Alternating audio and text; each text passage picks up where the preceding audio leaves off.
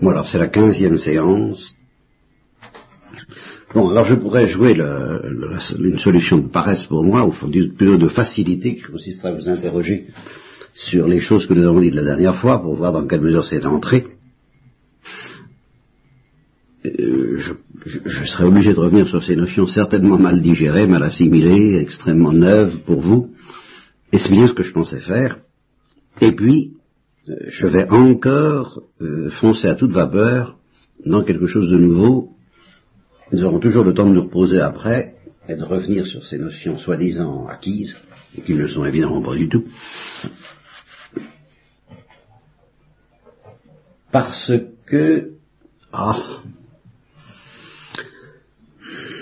justement là, j'hésite à me lancer dans, une exposition de, de mes motifs j'avais, j'ai redécouvert un texte que j'avais écrit euh, il y a quelques années, je crois que c'était en 73, au moment où, où, les batailles de l'évolutionnisme battaient leur plein à l'intérieur des chrétiens, et où j'avais moi-même découvert un texte de Maritain qui disait en, en gros ceci, devant l'évolutionnisme, il y a deux philosophies cohérentes.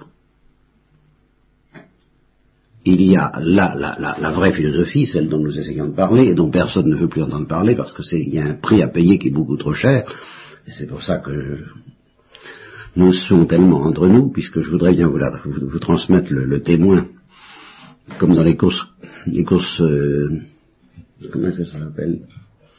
Les courses euh, où on se passe un témoin. Ah, les courses relais, c'est ça. Je voudrais bien vous passer le témoin avant de disparaître. À vous, il y a quelques-uns. Bon, alors cette philosophie est très onéreuse, à certains points de vue, elle est très simple à d'autres, en tous les cas elle est très rare, très ignorée, très inconnue, très secrète. Et puis, il y a une autre philosophie cohérente possible, compatible à première vue du moins avec la, la, biologie actuelle, euh, l'évolutionnisme en particulier, c'est le matérialisme. Voilà. Alors ça, euh, ça c'est une, ça m'avait sauté à, la figure d'évidence en ce temps-là, il y a quelques années. J'avais un peu oublié. C'est vrai qu'il y a deux philosophies cohérentes qui se tiennent, qui font qu'on a, euh, qu'on se sent bien dans sa peau philosophiquement parlant, l'une qui est à base d'un aveuglement et de, ténèbres incroyables qui s'appelle le matérialisme, mais on est bien dans sa peau, c'est cohérent, c'est logique, ça se tient, on n'a pas, de complexe, on n'est pas honteux d'être matérialiste, on est tranquillement matérialiste. L'autre qui se sent également bien dans sa peau, mais qui se sent très douloureusement impuissante à être communiquée, c'est la nôtre. Et si on ne veut aucune de ces philosophies-là, ce qui est le cas des chrétiens en principe, et des spiritualistes très nombreux en principe dans le monde tout de même. Je ne parle pas chez les hindous et chez les gens qui ignorent la science, je parle dans notre civilisation scientifique. Eh bien, on est des spiritualistes honteux, complexés, malades de l'être, euh, et, c'est pour ça que la bataille est perdue d'avance. Alors, à cause de ça, euh, ben, je voulais vous entretenir de cette mentalité scientifique dans laquelle nous sommes en partie plongés, en partie seulement, de sa racine philosophique, dont je vous ai souvent parlé, qui est le cartésianisme, et c'est là où il s'est produit quelque chose de nouveau il, y a, il y a 48 heures, en quelque sorte, par rapport à vous, c'est que jusqu'à présent, je désespérais complètement de vous expliquer ce que c'est que le cartésianisme. Or, c'est grave, parce que euh, le remède, c'est bien sûr de vous offrir un peu de thomisme. J'ai commencé, je continuerai, nous continuerons l'année prochaine, je l'espère, mais il faudrait aussi tout de même vous parler du cartésianisme, parce que le cartésianisme étant le père de toutes les philosophies modernes, il n'y a pas un seul philosophe qui ait réussi à échapper au piège du cartésianisme, ou à ce que j'appellerais l'illusion du cartésianisme. Euh, donc, que vous étudiez les textes de Descartes ou les textes de Kant ou les textes de... Vous étudiez toujours des textes de disciples de Descartes. Sauf la philosophie grecque, mais alors là on vous en parlera comme d'une... comme d'un archaïque, comme d'une... une antiquité. Donc vous aurez affaire à Descartes, vous aurez affaire à des textes de Descartes, et il n'y a rien de plus difficile à comprendre que les textes de Descartes qui se veulent d'ailleurs très simples, très clairs, qui donnent l'illusion quelquefois d'être intelligibles, et qui en fait sont très très difficiles à comprendre. Et tellement difficiles à comprendre que parce que justement j'avais eu, il faut décrypter Descartes. Et il faut décrypter Descartes pour comprendre la, catastrophe qui a suivi le cartésianisme, c'est-à-dire les disciples de Descartes, la ruine de la philosophie occidentale, ce fait que, je vous l'ai déjà signalé, il n'y a plus de philosophe en Occident.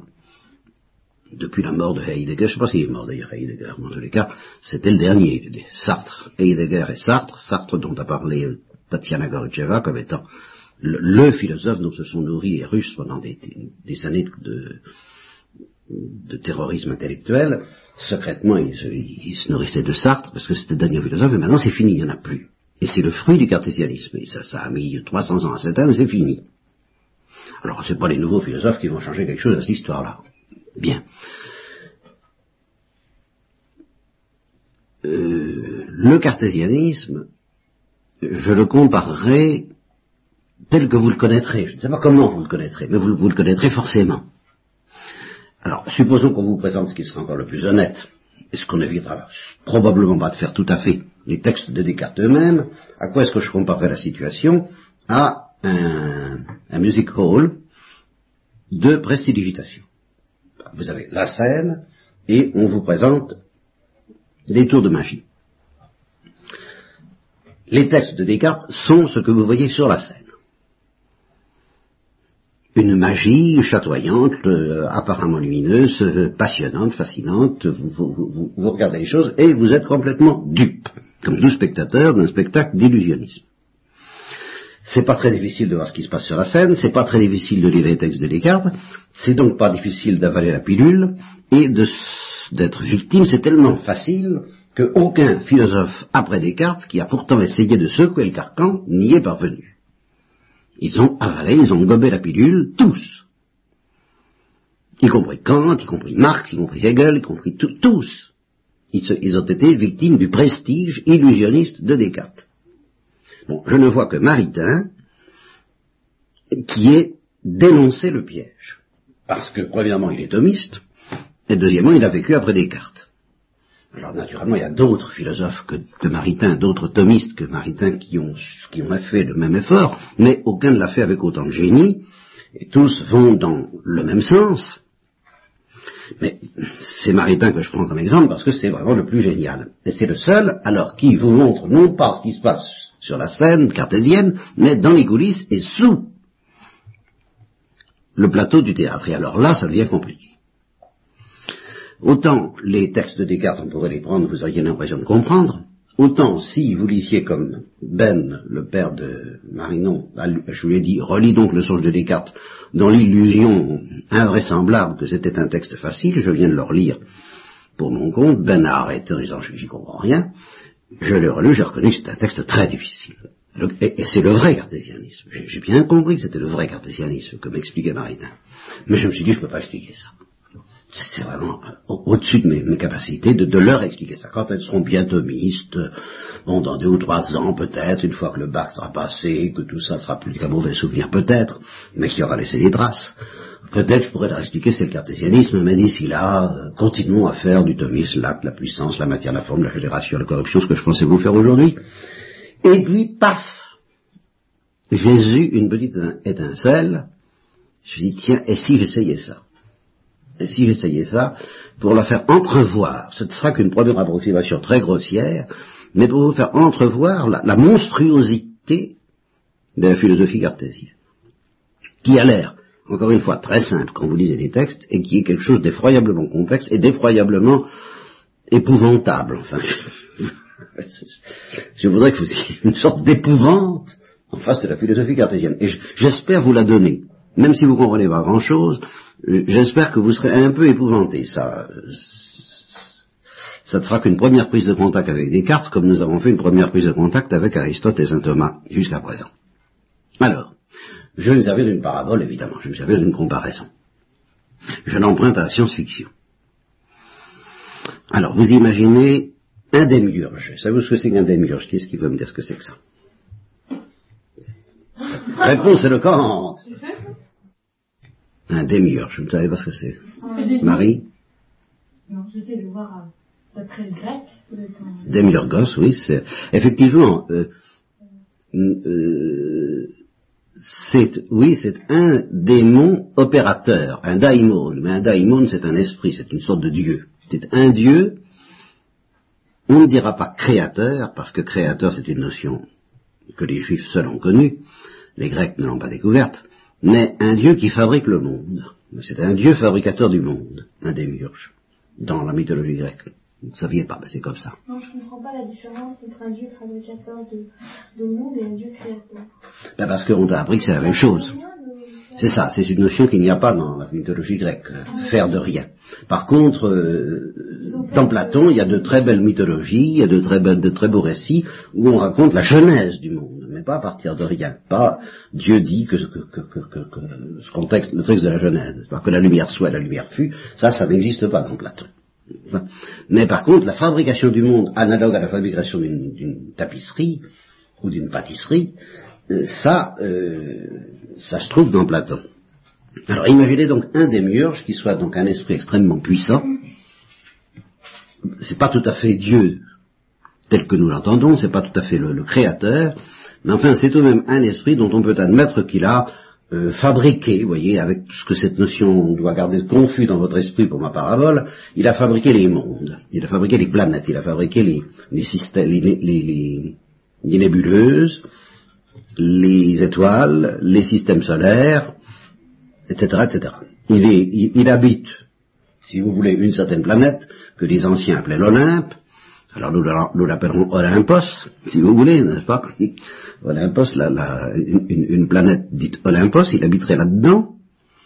Il serait servi par un certain nombre de, dieux un peu inférieurs, mais presque, mais à peine. Et puis, il connaîtrait donc tout ce qui se passe dans toutes les planètes et dans toutes les étoiles et dans toutes les nébuleuses de du cosmos, en vertu de pouvoirs parapsychiques ou d'un rayon laser ou de tout ce que vous voudrez, enfin, il saurait exactement tout ce qui se passe. Vous voyez un peu l'imagerie que je vous propose, car c'est de l'imagerie. Enfin, vous, vous, avez une petite idée. Hein bon. Il peut agir sur ce qui se passe, mais alors c'est là où euh, il peut agir, mais certainement pas la manière dont nous agissons, nous. Et pour une raison que je vous demande de m'accorder sans y aller voir de plus près, je suppose que ça ne lui donne pas tout à fait satisfaction, et il voudrait bien qu'une certaine planète, que nous appellerons la Terre, si vous voulez, ça peut être la Terre, euh, qui est à des milliards d'années-lumière de, la... De, de, de, comment est-ce que j'ai appelé ça? Allez, une poste, c'est ça? Bon, il voudrait agir dessus, mais euh, de cette manière physique dont nous agissons, nous.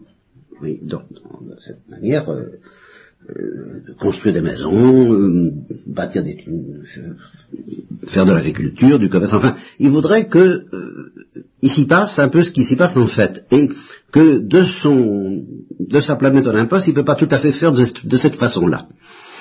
Alors, il prend des sujets inférieurs. Alors des êtres comme vous et moi, mettons. Mettons des humains, oui. On peut appeler ça des humains qui sont sous ses ordres dans une planète voisine à deux ou trois années-lumière, quoi, tout près. Il les met dans un astronef, et cet astronef, il faut admettre qu'il est complètement fermé. Il n'y a, pas, a pas besoin de, n'y a pas de hublot. Ça, c'est très important. Mais il se guide d'après des instruments de navigation, ça marche très bien, il, il est téléguidé, et il les envoie sur la Terre. Alors il dit voilà, je vous envoie sur Terre, vous serez guidé par moi, et vous n'aurez pas besoin, justement, ce qu'il faut, ce que vous avez ce que nous avons du mal à comprendre, parce que c'est là, parce que c'est précisément ça l'âme de la philosophie de Descartes, à, par opposition à la philosophie d'Aristote, c'est que dans la philosophie d'Aristote, on reçoit nos informations du sensible. C'est par le contact des choses, des yeux, de, l'oreille, du toucher, qu'on on, reçoit ce qu'on appelle dans, le langage moderne des informations. Ça vient du sensible. Eh bien, le, cosmonaute envoyé par euh, le démiurge ne recevra pas d'informations du sensible. Ça, c'est capital. Il ne recevra aucune information du sensible. Il recevra peut-être quelque chose, mais pas des informations. Ça, c'est capital. Ça ne veut pas dire qu'il ne sera pas, puisque c'est un être de chair comme vous et moi, il, connaîtra les sensations. il connaîtra des états de conscience, il connaîtra des, des, des, il, il, subira des émotions. Et en particulier, une fois qu'il sera arrivé sur la Terre avec son astronef, je ne dis pas qu'il se passera rien dans sa conscience qui résultera du contact de la Terre sur lui. Il se passera peut-être quelque chose. Ça, je, c'est, pas exclu puisqu'il a un corps. Ce corps subira l'influence de, de, de l'atmosphère terrestre et des choses qui sont là. Mais ce ne sont pas des informations. Retenez bien cette idée-là, c'est les capitales. Ce ne seront pas des informations. Oui. Les informations, c'est ce qui nous fait connaître. Information, c'est ce qui nous fait connaître le réel. Eh bien, euh, de, de, de, de, cette planète, de son contact sensible avec cette planète, qui aura peut-être lieu d'ailleurs, soit, mais il ne recevra aucune information. En tout cas, aucune information valable. Il recevra peut-être des choses, quoi, des, états d'âme, des états de conscience, des, il se sentira bien, il se sentira mal, euh, de l'irrationnel, comme on dit. Hein. Bon, mais pas d'information valable, aucune information valable. Et voilà, alors, mettez-vous bien ça dans, dans la tête, représentez-vous la situation, il les envoie pour agir sur la Terre, pour y construire un univers qui, dans son esprit, doit être magnifique d'ailleurs, passionnant, fascinant, extraordinaire, et ils ne recevront aucune information venant des sens. Et cependant, ils devront construire un univers formidable. Alors ils sont tout seuls? Eh bien justement, non. Ah ben c'est ça en fait la philosophie Descartes. Un, un tout petit peu de patience. Je vais éclairer votre lanterne. Ils ne peuvent pas, pourquoi tu dis, Claire? Donc tu as eu ta premier instinct, ils ne peuvent pas. Ils ne peuvent pas agir s'ils n'ont pas de... Eh bien voilà. Voilà. S'ils n'ont pas d'informations, ils ne peuvent pas agir. En fait, eh bien, ils vont recevoir des informations, mais pas du contact sensible. Toute l'affaire est là. Non, pas du tout. Pas du tout. Ils vont pas se les fabriquer. Voilà. C'est le démiurge qui va leur donner les idées claires et distinctes, qui sont une participation à sa science à lui, et qui vont leur permettre d'agir sur la terre. Et seules ces idées claires et distinctes venant du démiurge sont valables. Leur donneront des informations valables sur ce qui se passe sur la Terre et leur permettront d'agir sur la Terre et de la dominer et de la régenter.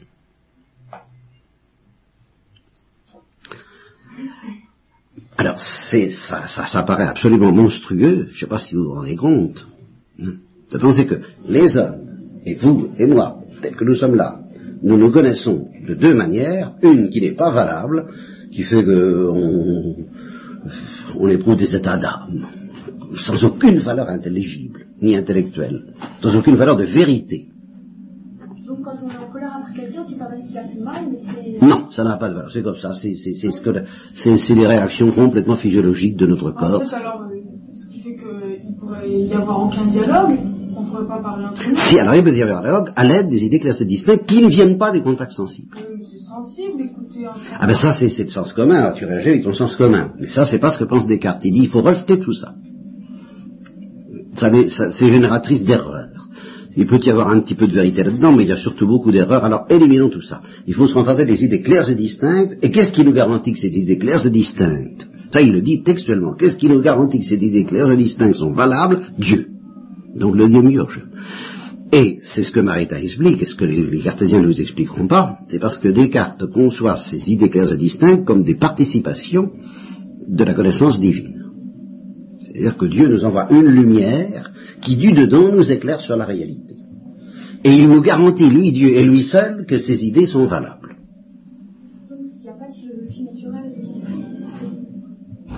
Ah, c'est une, une, philosophie naturelle de l'esprit humain, seulement c'est une philosophie naturelle que Maritain dit être celle des anges. C'est-à-dire que notre esprit fonctionne comme les anges fonctionnent. Car les anges fonctionnent bien comme ça. C'est justement ce qu'on ne vous dira pas non plus. Mais dans la théologie thomiste et dans la tradition chrétienne, c'est bien comme ça que les anges fonctionnent. Ils reçoivent une participation aux idées créatrices de Dieu. Et par conséquent, ces idées sont fidèles. les anges connaissent l'univers de cette façon. Moi, je comprends pas ce que ça veut dire participer. Ah ben voilà. Mais quand je dis que le démiurge leur envoie quelque chose par, par, un, par un moyen parapsychique, qui, lui, il connaît tout de manière parfaite. Bon il agit sur leur esprit de manière parapsychique en leur, en, leur injectant une participation, c'est-à-dire ce que j'essaie de faire avec vous, quelque chose de moins bien, mais tout de même, ayant, euh, possédant une certaine qualité venant de sa lumière à lui, il leur envoie, c'est comme une, la lune qui participe à la lumière du soleil. Tu vois un peu ce que ça veut dire? C'est un reflet de la connaissance divine. et, c'est vrai que la connaissance des anges, dont il n'est pas question dans Descartes, bien sûr, ni dans les modernes, mais dans la tradition chrétienne, la connaissance des anges est un reflet de la connaissance divine. tout simplement parce que les anges n'ont pas de contact sensible, ni les uns avec les autres, ni avec nous. D'où pourrait-il te dire qu'ils ne peuvent pas fonctionner, leur intelligence ne peut pas fonctionner comme la nôtre? Elle ne peut pas fonctionner à partir des sens. Le contact ne se fait pas par là, le contact se fait en passant par Dieu. Pour les anges. Obligatoirement. Mais pour les hommes, il ne se fait pas en passant par Dieu? Eh bien, euh, non. il est soutenu par Dieu, il faut bien que Dieu s'occupe de, ça, mais il y a un contact direct et horizontal qui part, qui vient des sens. Et toute la philosophie d'Aristote, c'est ça. Et c'est ça justement qui a été perdu depuis Descartes, qui n'a jamais été retrouvé. Pas personne. Et en particulier, ça s'est aggravé avec Kant. Ça, je vais vous le dire dans une seconde. Ça s'est terriblement aggravé avec Kant, parce que justement, Kant, il a retiré la véracité divine. Alors, il est resté, eh bien justement, il est resté l'idéalisme. C'est-à-dire que chacun est enfermé dans ses idées. Et ça, ces idées répondent à une chose en soi, mais dont on ne sait rien. Euh, oui, les, il participe à rien du tout. rien du tout. S'il n'y a plus de réalité. Ah ben, il y en a une, mais elle est complètement inconnaissable. Ah, N'est-ce pas? Et alors nous projetons les idées, les idées du démiurge, mais il n'y a, plus de démiurge. Tu comprends pas, Marie, non Si, si. Ah bon, je que tu disais, je comprends pas. Ah oui, mais ça, je vous ai... Vous avez... Pas ça que je disais, disons. vous avez une petite première approximation. Tu as disais quoi alors Je parlais d'une guide qui m'avait dit exactement la même chose. À propos de Kant ou de... Non, que la vérité existait mais qu'elle était inaccessible. Oui, ça c'est, ça, ça date pas de Descartes d'ailleurs, c'est une vieille. Euh, enfin, la, manière dont Descartes a cru justement atteindre la vérité est particulièrement vulnérable au fait qu'à partir du moment, parce que Descartes démontre l'existence de Dieu à sa source, ça vaut ce que ça vaut, mais si jamais l'existence de Dieu, et sa démonstration de l'existence de Dieu est contestable, est contestée par Kant par exemple, bah, toute la vaisselle est par terre. Parce que évidemment, le démiurge, les idées claires ne viennent plus du démiurge, elles sont inhérente à l'esprit humain, qui ne peut pas s'empêcher de penser comme ça, mais qui, qui, n'atteint pas le réel pour autant, qui, qui, projette sur le réel ses idées claires et distinctes, mais il ne les reçoit pas du réel, ces idées. Alors il ne voit plus de réel Alors, non. Il ne les reçoit, pour Kant, il ne reçoit pas de Dieu, puisqu'il n'y a plus de Dieu, ni de démiurge, il ne les reçoit pas du sensible, parce que Descartes, une fois pour toutes, a fait sauter cette manière de connaître qui, était la manière traditionnelle, et que personne n'a retrouvé depuis, je le maintiens, alors, eh bien, il n'atteint plus du tout le réel.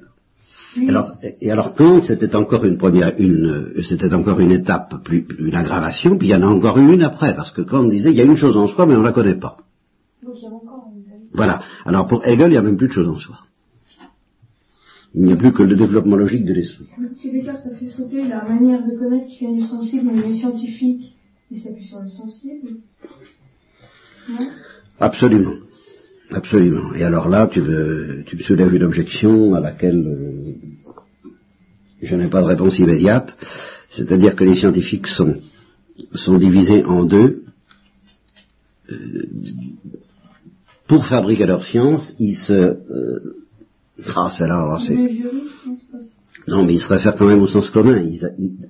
C'est évident que la lecture d'une mesure par un savant, pour lui, ce qu'il mesure, c'est vraiment quelque chose de réel. Hein. Seulement, si on le coince, et si on philosophe là-dessus, il ne va pas se défendre. Au point de vue philosophique, il dit, écoutez, moi je ne sais pas ce que ça veut dire au point de vue philosophique, mais je fais comme si. Mais au point de vue philosophique, il ne se défendra pas. Et s'il a affaire à un idéaliste qui lui dit, la portée de votre science n'a pas n'est pas de connaître le réel, mais de fabriquer de très belles choses euh, autour du réel, il dira écoutez, moi j'en sais rien, tout ce que je sais c'est que ça marche. Et d'ailleurs, la plupart des physiciens actuellement renoncent à dire que les atomes sont tels qu'ils les décrivent. Donc ils ne savent pas si, si, les atomes sont comme ceci ou comme cela, ils disent je ne sais pas ce que c'est qu'un atome, mais je sais que mes constructions marchent. C'est tout ce qu'ils savent.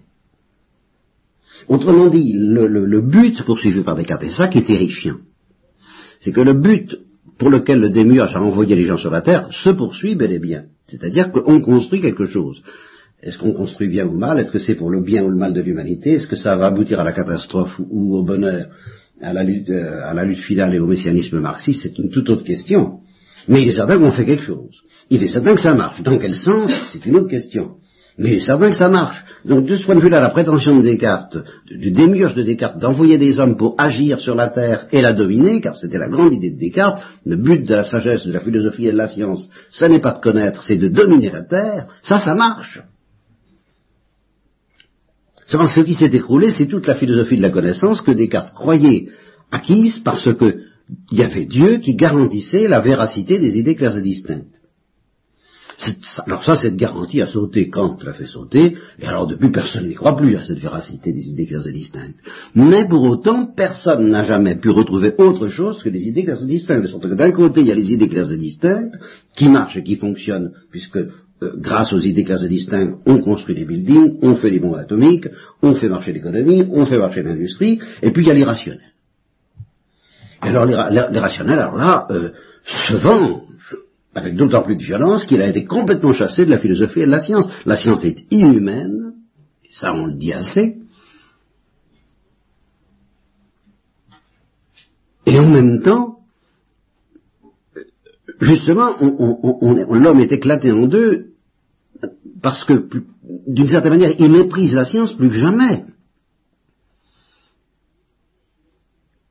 D'où l'histoire des pulsions, de l'irrationnel de Freud, tous ces trucs-là, qui n'ont absolument aucune valeur de connaissance, mais qui existent bel et bien, et dont il faut s'occuper à fond la gomme aussi. Mais alors dans un éclatement total, d'un côté vous avez justement l'asepsie, la austérité impitoyable, rigoureuse des idées distinctes de la science, qui marche, qui fonctionne, et puis de l'autre, ben, pour être humain, faut être fou. En gros, c'est ça. En gros, c'est ça. Il n'y a d'humain que la folie. D'où les clips, euh, finalement c'est ça dans la logique du cartésianisme, ça. Vous, ne pouvez plus trouver quelque chose qui vibre, qui, cesse d'être desséché et aseptisé comme euh, une, usine euh, atomique, que dans l'explosion de plus en plus volcanique, de plus en plus incontrôlée, de plus en plus incontrôlable, de plus en plus délirante de, de l'irrationnel que nous portons en nous malgré tout. Il n'y a plus aucun espoir de réconcilier ces deux choses-là. Et vous vivez, dans un monde où il y a... Qu'est-ce qu'il y a? Du front et sourcils de manière qui m'inquiète, Marina. Alors justement, je suis en train de découvrir une chose qui m'a... Je vais te répondre là, comme ça, juste il y a, une heure. Je, lisais dans l'encyclopédie 1984, euh, que nous venons de recevoir. Je lisais que bon, certains débats sur l'euthanasie ont eu le mérite, d'après le journaliste, alors là c'est des phrases de journaliste, euh, de, faire ressortir le sujet de la mort qui était devenu un sujet tabou. Voilà, c'est le journaliste qui dit ça. Ça m'a fait réfléchir aussi. Sujet tabou ben, D'une certaine manière, on ne pense plus qu'à ça. La mort, la, la, violence est partout, on ne pense plus qu'à ça. Mais justement, les hommes ont inventé de plus en plus l'art de refuser de penser à ce qui les obsède. C'est-à-dire de refuser de penser de manière raisonnable à ce qui les obsède de manière irrationnelle. Ils se dissocient eux-mêmes. Alors je ne sais plus, c'était la réponse à quelle question que tu me faisais, Marinon ben, Justement, ils cultivent l'art de ne pas se rendre compte. Ils deviennent virtuoses, d'où les psychologues qui interviennent pour dire je vais vous arranger ça. Hein. ils deviennent virtuoses dans l'art de ne pas se rendre compte de ce qui leur saute aux yeux.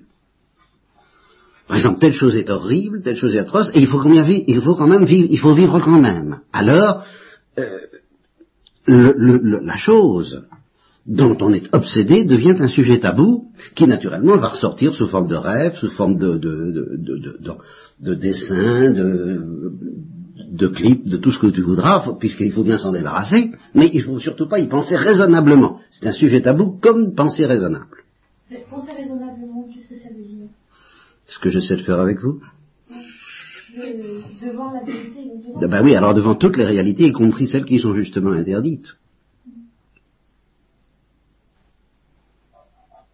Parce qu'on aboutit à des trucs énormes. en Australie, bon, ces fameux embryons de parents tués dans un avion. Euh, réaction spontanée de gens qui gardent encore un certain instinct humain, moral et ontologique. Il bah, faut les garder vivants, puis on les donnera à qui voudra. Réaction de la famille, parce qu'il y avait d'autres frères et sœurs, et l'héritage. faut les tuer. Et l'Australie n'a pas aux étrangers. L'Australie n'a pas aux étrangers. Il les garde. Il les garde en attendant que... Pourquoi? Ben Parce qu'ils savent pas ontologiquement ce que c'est qu'un être humain. Ils ne peuvent plus le savoir. Parce qu'au niveau de la science telle que Descartes a développée, on ne sait pas ce que c'est qu'un être humain. Alors, et c'est vrai, vous vivez dans un monde éclaté à s'en faire péter la cervelle si justement on ne réfléchit pas sérieusement à ces sujets. Alors les sujets sont tabous jusqu'au jour où ça aboutit à la folie, au suicide, à la drogue, à tous ces trucs-là, à force d'être tabous. À force de ne pas vouloir réfléchir à certaines choses parce que ça dérange, eh ben on arrive à ce que dit Gainsbourg. Le tabac, l'alcool, pourquoi le tabac, l'alcool? Pourquoi, même si vos enfants vous demandaient d'arrêter, vous ne pourriez pas arrêter Parce que je peux plus, parce que c'est la seule manière pour moi de fuir une lucidité intolérable. Voilà. Ça en dit long, la lucidité est devenue intolérable. Et la lucidité devient de plus en plus intolérable, d'où les sujets tabous. Donc toute une stratégie pour ne pas penser à ce à quoi il est intolérable de penser. Et tout ça, le fruit du cartésianisme. Bon, alors voyez, je, je, je, vous ai dit des choses qui vont dans, dans, dans, dans, toutes les directions, un peu comme ce que je vous disais avant de commencer le thomisme d'une manière un peu sérieuse. Hein, c'est encore de la parade, mais de la parade par rapport à la philosophie cartésienne, pour vous montrer que c'est monstrueux. Vous entrevoyez que c'est monstrueux. Et que la, la, la, la racine, c'est quand même euh, pas seulement Descartes, c'est tout, c'est toute une histoire que, je vous raconterai au fur et à mesure. La prochaine fois, nous, essaierons de revenir à l'acte, la puissance, la matière, la forme, la vénération, la corruption, c'est-à-dire la philosophie saine, la seule cohérente, et ça je maintiens, alors en effet, ou bien on, vit dans un monde aseptisé, ça c'est cohérent, c'est cohérent, parce qu'on met tout ce qui est incohérent à la porte, et ce qui est incohérent se range sous la forme que je viens de dire, n'est-ce pas? Ou bien on vit avec, en étant un spiritualiste honteux, on, essaie de doser tant bien que mal les choses à la manière dont peut-être même chez vous, euh, n'est-ce pas, euh, honorable guide, on, essaie de, de, maîtriser un petit peu les choses, de pas trop dérailler, de pas d'être spiritualiste, mais, mais, mais êtes-vous bien, savez-vous, êtes-vous bien dans votre peau comme spiritualiste? Hein? Bon, ou bien alors on est thomiste. Et alors là, prix à payer, parce que je vous promets qu'il existe une autre philosophie cohérente que le matérialisme et un autre spiritualisme que le spiritualisme honteux et apeuré de la plupart des chrétiens. Voilà ce que je vous promets, moi, du thomisme. Voilà. Question Parce que j'ai quelque chose à dire. Non, et non, on en a toujours. C'est pas une question, c'est une constatation de Oui. oui. Je sais pas, mais je vois les résultats, mais je comprends pas. T'es pas la seule. D'où ça vient mais j'essaie de, te donner une première lueur sur les racines de cette, de cette catastrophe, qui est une dissociation totale entre la vie de l'intelligence, qui n'est satisfaisante qu'au niveau scientifique où il n'y a plus rien d'humain, et la vie humaine, qui justement est, a renoncé complètement et refuse de plus en plus d'être intelligente. On se demander si euh, notre irrationnel, c'est la, la philosophie d'Aristote. Ah non, le rationnel est pris en charge d'une manière lucide par la philosophie d'Aristote, et par elle seule. Aristote est saint Thomas, hein, parce qu'Aristote n'y suffit quand même pas. Par la philosophie chrétienne, que l'Église, dont l'Église a dit, c'est ma philosophie. Attention, ne l'oubliez jamais ça.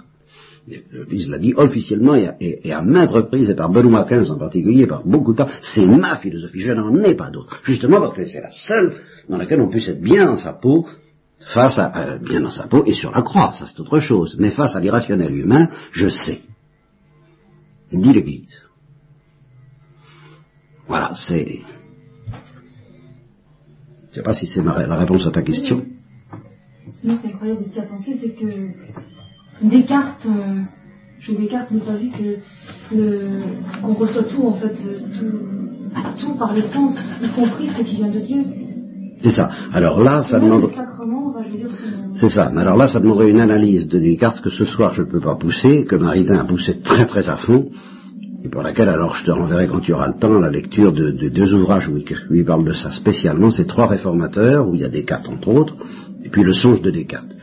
Mais ça, ce soir, j'ai quand même pas le temps, effectivement, d'expliquer pourquoi Descartes a refusé, a, a, voulu cette coupure avec la scolastique, qui était une scolastique décadente d'ailleurs, etc. Enfin, il y a tout, ça a l'air en effet tellement évident, Ça a l'air mais c'est du bon sens.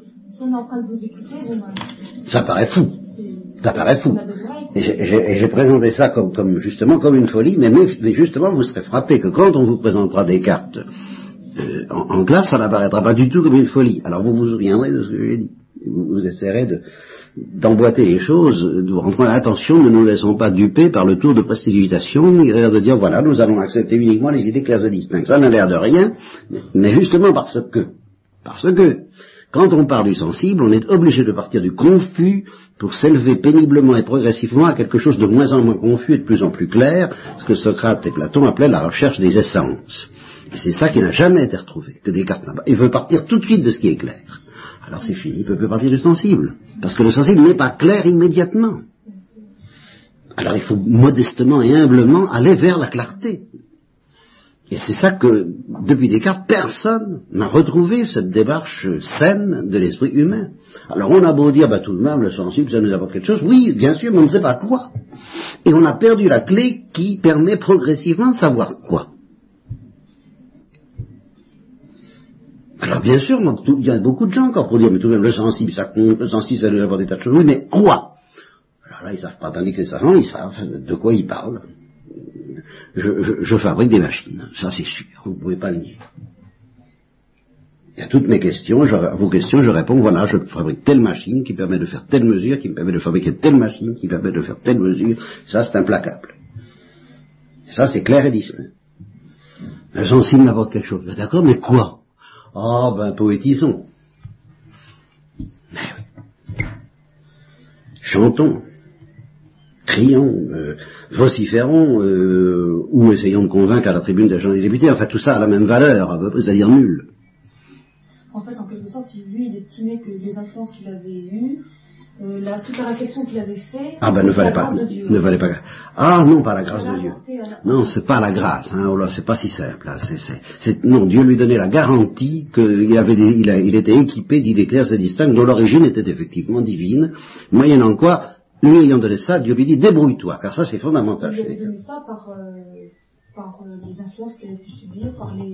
oui, ce qu'il y a de difficile avec Descartes, c'est pour ça que Maritain le dit, c'est que toute erreur de Descartes est corrigée par une autre erreur, qui fait qu'il peut toujours dire le contraire de ce qu'il a dit. C'est-à-dire que c'est une, loin d'être une synthèse de vérité contraire, c'est une synthèse incohérente d'erreurs contraires et incompatibles. C'est pour ça que c'est très difficile. Descartes est terriblement difficile. C'est pour ça que je vous ai simplement donné une idée ce soir, mais je ne peux pas il n'est pas question d'aller au bout de Descartes ce soir. Hein. c'est que nous reviendrons d'ailleurs à saint Thomas et à la philosophie naturelle de l'esprit humain la prochaine fois. Là, justement, vous avez entrevu ce qui est une philosophie pas naturelle. Vous voyez, ça même. C'est tout ce que je peux dire. L'incohérence de Descartes, comme tout ce qui est incohérent, est bien plus difficile à analyser que la cohérence thomiste.